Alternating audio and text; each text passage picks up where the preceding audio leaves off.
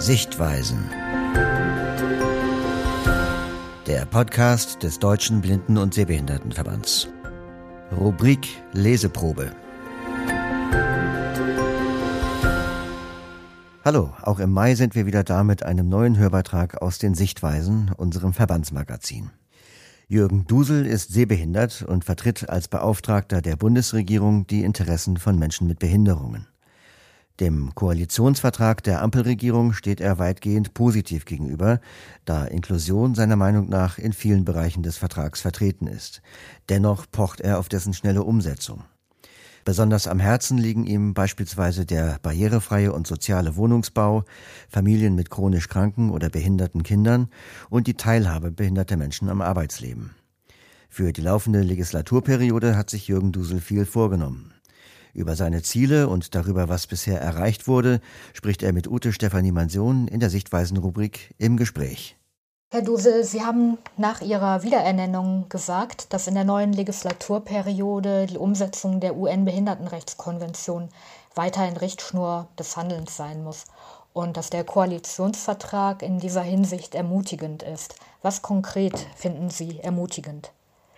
Naja, der Koalitionsvertrag ist ja im Grunde die Arbeitsgrundlage der aktuellen Regierung. Und wenn ich mir den Koalitionsvertrag anschaue, beispielsweise wenn man sich ähm, das Wort Barrierefreiheit beispielsweise sucht, dann stellt man doch fest, dass ganz viel Inklusion und ganz viel Barrierefreiheit in diesem Koalitionsvertrag steckt. Und das nicht nur so in den klassischen Themen, die man so aus der Vergangenheit kennt, also zum Thema vielleicht ähm, Arbeit und Soziales, sondern das Thema der Inklusion betrifft wirklich sehr viele Bereiche im Koalitionsvertrag, zum Beispiel das Thema Mobilität oder das Thema Digitales oder das äh, Thema des Bauens.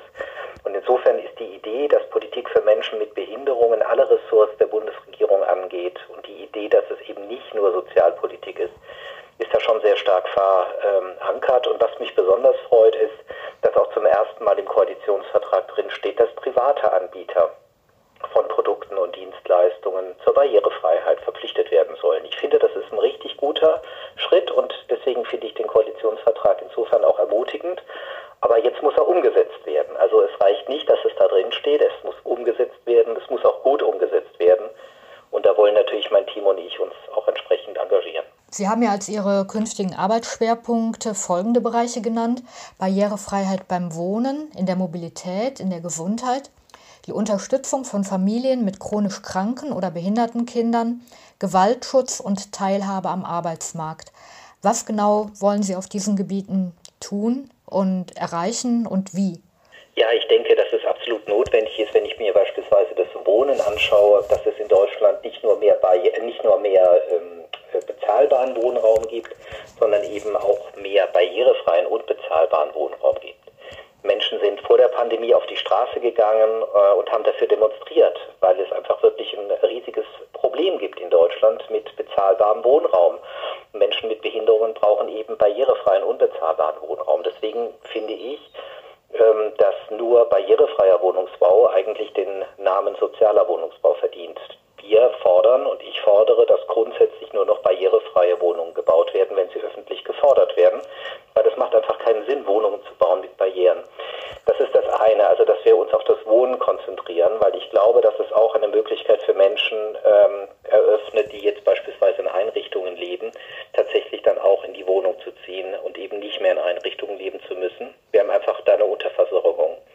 Das Thema Mobilität, ich glaube, das muss ich nicht so erklären. Es ist halt in Deutschland mhm. immer noch so, dass äh, gerade Menschen mit Behinderungen äh, große Schwierigkeiten haben, äh, beispielsweise mit der Bahn oder mit öffentlichem Personennahverkehr von A nach B zu kommen. Und das in einem der reichsten und aus meiner Sicht auch innovationsfähigsten Länder Europas. Das passt einfach nicht zusammen.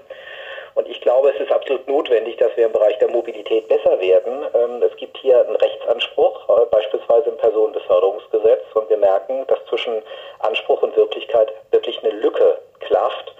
Deswegen wollen wir uns da engagieren, dass das besser wird. Denn Mobilität ist oftmals eben auch die Voraussetzung, zur Arbeit zu kommen oder ins Kino oder ins Theater zu kommen, also beispielsweise Kultur wahrzunehmen oder Arzttermine wahrzunehmen. Mobilität ist im Grunde auch ein Schlüsselpunkt oder ein Schlüsselaspekt, ähm, eben wenn es um den Zugang zur Gesellschaft geht. Das Thema Gesundheit, auch in der Pandemie haben wir doch festgestellt, dass wir ein Qualitätsproblem in Deutschland haben im Gesundheitssystem, weil ganz viele Arztpraxen oder therapeutische Praxen nicht barrierefrei zugänglich sind, aber auch beispielsweise stationäre Einrichtungen so nicht zugänglich sind. Und damit meine ich nicht nur die bauliche Zugänglichkeit, sondern beispielsweise gerade auch die Frage der Informationen in einer zugänglichen Form. Und damit meine ich unter anderem auch leichte Sprache, Gebärdensprache. Menschen mit Sehbehinderung haben große Schwierigkeiten, weil sie beispielsweise auf Pages gelangen, die nicht barrierefrei sind und sie surfen dann im Grunde ins Leere. Und wir alle wissen, ähm, dass Menschen mit Behinderungen nach der UN-Behindertenrechtskonvention Anspruch haben auf eine gleichwertige und auch auf eine entsprechend qualitativ äh, gleichwertige Versorgung im medizinischen Bereich. Und da gibt es wirklich noch Probleme. Das wissen wir, glaube ich, alle und darum wollen wir uns auch kümmern.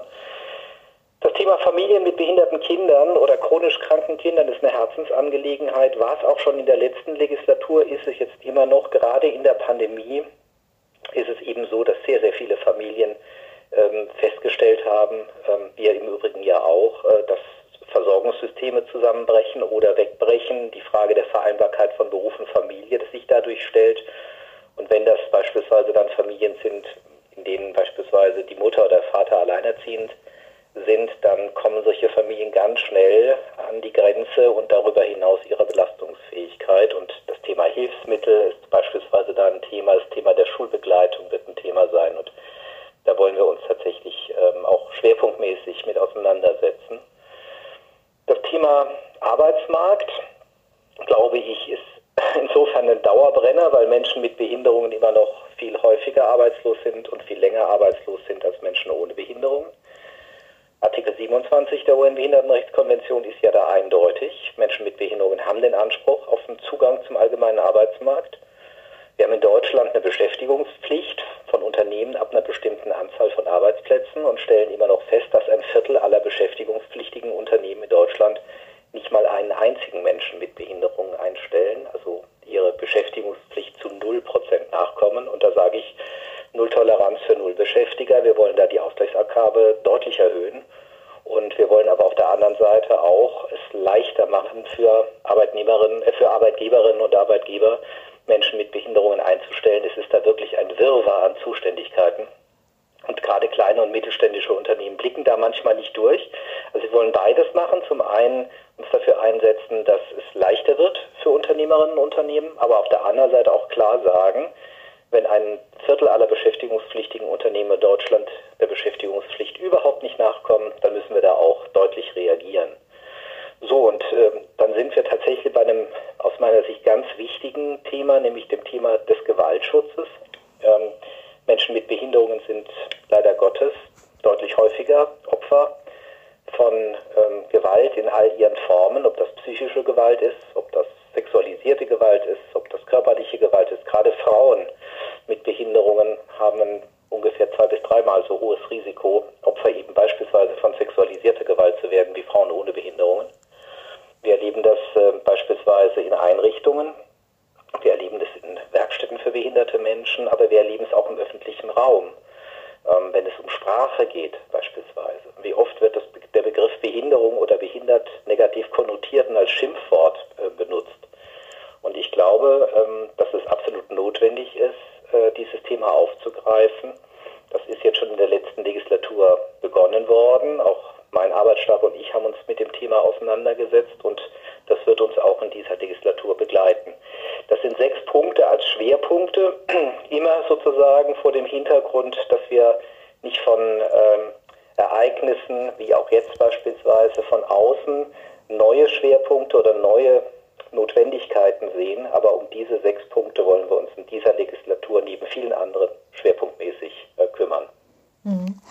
Ähm, wir vermissen bei den Schwerpunkten einen für den DBSV zentralen Bereich, die Digitalisierung. Das haben Sie auch schon angesprochen. Digitale Angebote bestimmen den Alltag, ähm, aber blinde und sehbehinderte Menschen stoßen da überall auf große Barrieren. Welchen Stellenwert hat das Thema für Sie und was wollen Sie tun, um mehr Teilhabe im digitalen Raum auch zu schaffen? Da haben Sie absolut recht. Ähm, und in der letzten Legislaturperiode habe ich das sehr prominent stark gemacht, das Thema Digitalisierung beispielsweise mit der Staatsministerin für Digitalisierung oder Digitalisierung Digitales mit Dorothee Beer auch eine große Veranstaltung gemacht. Das wird uns auch weiter begleiten. Digitalisierung ist insofern ein Querschnittsthema unserer Tätigkeit. Denn ähm, ob das jetzt ums Gesundheitswesen geht oder ob es beispielsweise um die Mobilität geht oder wenn es beispielsweise um das Thema Teilhabe am Arbeitsleben geht, also Stichwort Homeoffice, spielt natürlich Digitalisierung eine ganz zentrale Rolle. Das ist nicht vergessen worden. Es ist ja auch im Koalitionsvertrag benannt worden an mehreren Stellen und es wird uns auch natürlich beschäftigen, insbesondere im Zusammenhang mit dem Barrierefreiheitsstärkungsgesetz, das ja eben diesen European Accessibility Act umsetzen soll. Und äh, es ist ja bekannt, dass das nachgebessert werden wird in dieser Legislatur. Also Digitales ist auf keinen Fall vergessen, äh, sondern es ist sozusagen als Querschnittsthema äh, weiter bei uns auf der Agenda und wird natürlich auch entsprechend bearbeitet bei uns. Hm. Welche Mitstreiter haben Sie an Ihrer Seite? Ich meine nicht nur Ihren Stab, sondern ja im politischen Raum. Ganz, ganz viele. Ganz, ganz viele und das macht mir auch Mut, weil ich glaube, wir werden nur gemeinsam was erreichen können und einfach, ja, es ist eben, man, man ist zusammen einfach kraftvoller, als wenn man alleine wäre. Es ist zum Beispiel wirklich ganz oft so, dass wir mit Selbstvertretungsorganisationen, auch dem DWSV beispielsweise, ähm, ganz eng zusammen kooperieren. Ähm, beim Beauftragten ist der Inklusionsbeirat angesiedelt mit ganz vielen unterschiedlichen Verbänden. Ich merke auch Einzelpersonen, die sich sehr stark engagieren, auch im politischen Raum, die behindertenpolitischen Sprecher beispielsweise der äh, Regierungskoalition. Ähm, wir haben teilweise ganz viel zu tun, auch mit anderen Ministerien und merken einfach, dass unsere Idee, dass es bei Politik für Menschen mit Behinderungen letztlich um die Umsetzung von Grundrechten geht, weil Menschen mit Behinderungen Bürgerinnen und Bürger dieses Landes sind mit den gleichen Rechten wie alle anderen auch. Und das ist ja ganz nett, wenn man das sagt, aber es ist besser, wenn man dafür sorgt, dass sie dann diese Rechte auch leben können. Also wir merken schon, dass es tatsächlich eine Menge Mitstreiterinnen und Mitstreiter auch gibt, aber wir merken natürlich auch, dass es politische Kräfte gibt, die beispielsweise andere Themen mehr in den Fokus nehmen und das ist halt dann so im, im politischen Geschäft. Man muss tatsächlich dann auch am Ende des Tages Mehrheiten organisi äh, organisieren, um Dinge durchzusetzen. Um es mal locker zu sagen, also fordern, Forderungen kann man sehr schnell aufstellen ähm, und das geht ja auch meistens ganz gut und ist ja auch in der Öffentlichkeit dann auch immer ganz gut ein probates Mittel. Aber am Ende des Tages geht es darum, tatsächlich Ergebnisse zu präsentieren, also Mehrheiten zu, zu organisieren, auch im Parlament. Ähm, und da können wir schon auf Mitstreiterinnen und Mitstreiter bauen. Hm. Sie haben selbst eine Sehbehinderung, versuchen jedoch offenbar keine Behindertengruppe zu bevorzugen. Ich nehme an, das ist kein Zufall, sondern das machen Sie bewusst, oder? Natürlich, natürlich. Das wäre aus meiner Sicht völlig undenkbar, dass äh, ich äh, Behindertengruppen sozusagen priorisieren würde, sagen, die sind wichtiger als die anderen. Nee, es geht ja im Grunde darum, dass wir verstehen, dass Politik für Menschen mit Behinderungen in erster Linie Politik für Menschen ist, die eben eine Behinderung haben. Und da ist es gleich, ob ich eine Sehbehinderung, eine Hörbehinderung, ob ich eine kognitive Einschränkung, ob ich eine Mobilitätseinschränkung habe, sondern es geht um Menschen in ihrer Vielfalt. Und, ähm, und deswegen ist es auch vollkommen klar, ähm, dass ich hier nicht Gruppen sozusagen bevorzuge oder benachteilige. Das wäre mit meinem Amtsverständnis überhaupt nicht vereinbar. Und ich bin ja auch der Beauftragte der Bundesregierung für die Belange von Menschen mit Behinderungen. Und da ist ja nun ganz klar, das sind eben alle, und zwar in allen, allen Altersgruppen ähm, und ähm, groß und klein und alt und jung und ganz unterschiedlichste Behinderungen. Und das äh, ist tragend für meine Tätigkeit. Mhm. Ihrer vergangenen Amtszeit haben Sie das Motto Demokratie braucht Inklusion gegeben. Haben Sie auch ein Motto für die vor Ihnen liegende Amtszeit? Das Motto wird bleiben. Demokratie mhm. braucht weiterhin Inklusion. Ich weiß, es ist natürlich immer so die Frage, was kommt als nächstes, aber ich bin von diesem Satz, dass Demokratie Inklusion wirklich braucht, um echte Demokratie zu sein, von dem bin ich wirklich felsenfest überzeugt. Ich versuche das Thema der Inklusion wirklich so zu diskutieren und merke auch, dass es verfängt im politischen Diskurs, dass es eben nicht um irgendwas Nettes geht, um irgendwas Fürsorgliches und was Karitatives, sondern es geht bei der Teilhabe von Menschen in ihrer Vielfalt um was Urdemokratisches. Und das macht unser Land aus und das macht auch die Stärke unseres Landes aus. Ich bin deswegen so sehr davon überzeugt, weil ich an unsere Demokratie glaube und weil ich auch für unsere Demokratie eintrete. Und ich glaube, es ist jetzt umso wichtiger, dass wir wirklich auch alle für unsere Demokratie eintreten. Denn wir merken, es gibt ja auch politische Kräfte, die finden, die finden Demokratie gar nicht so attraktiv und meistens Inklusion dann auch nicht. Und die versuchen schon wieder Gruppen von Menschen an den Rand zu drängen und äh, denen klar entgegenzutreten und zu sagen, hey, wir leben in einem Land, das ähm, divers ist, das bunt ist und wir begreifen das ähm, als Wert für unsere Gesellschaft und als Stärke unseres Landes. Das ist mir wirklich sehr, sehr wichtig. Und deswegen bleibt dieses Motto Demokratie äh, braucht Inklusion. Der aktuelle Koalitionsvertrag steht ja unter dem Motto, unter dem Motto mehr Fortschritt wagen. Ich denke natürlich sofort an Willy Brandt, mehr Demokratie wagen. Aber genauso wie ich eben überzeugt bin, dass, äh, wie schon gesagt, Inklusion notwendig ist für die Demokratie und genauso bin ich auch eben davon überzeugt, dass Inklusion notwendig ist für den Fortschritt für alle. Ein Fortschritt, von dem bestimmte Menschen und Menschengruppen ausgeschlossen werden, wäre für mich, wäre für mich kein Fortschritt. Also insofern passt das auch zusammen, Inklusion und Fortschritt. Ja, vielen Dank, Herr Duvel, für das Gespräch. Gerne. Das Interview macht deutlich, Barrierefreiheit in Verbindung mit sozialem Wohnungsbau und viele weitere Themen müssen noch stärker in den Fokus der politischen Agenda rücken, auch wenn schon einiges auf den Weg gebracht wurde. Welche Erfahrungen haben Sie, liebe Hörerinnen und Hörer, beispielsweise auf dem Arbeitsmarkt oder im Bereich Digitalisierung gemacht? Schreiben Sie uns an sichtweisen-podcast.dbsv.org. Wir freuen uns auf Ihr Feedback. Das Schwerpunktthema der Mai-Ausgabe dreht sich um die Hilfe für Geflüchtete, die der DBSV für Menschen aus der Ukraine bereithält. In der Rubrik Menschen berichtet Angelika Poppe, wie sie mit 23 plötzlich blind wurde und dann ihr bewegtes Leben meisterte. Im Forum beschreibt Alice Rollet Stadtführungen, die der DBSV Jugendclub organisiert hat. Bestellen Sie ein kostenloses Exemplar bei unserer Mitarbeiterin Petra Wolf. Ihre E-Mail-Adresse lautet p.wolf mit 2f at dbsv.org. Gern schickt sie Ihnen noch Probeexemplare anderer Ausgaben der Sichtweisen.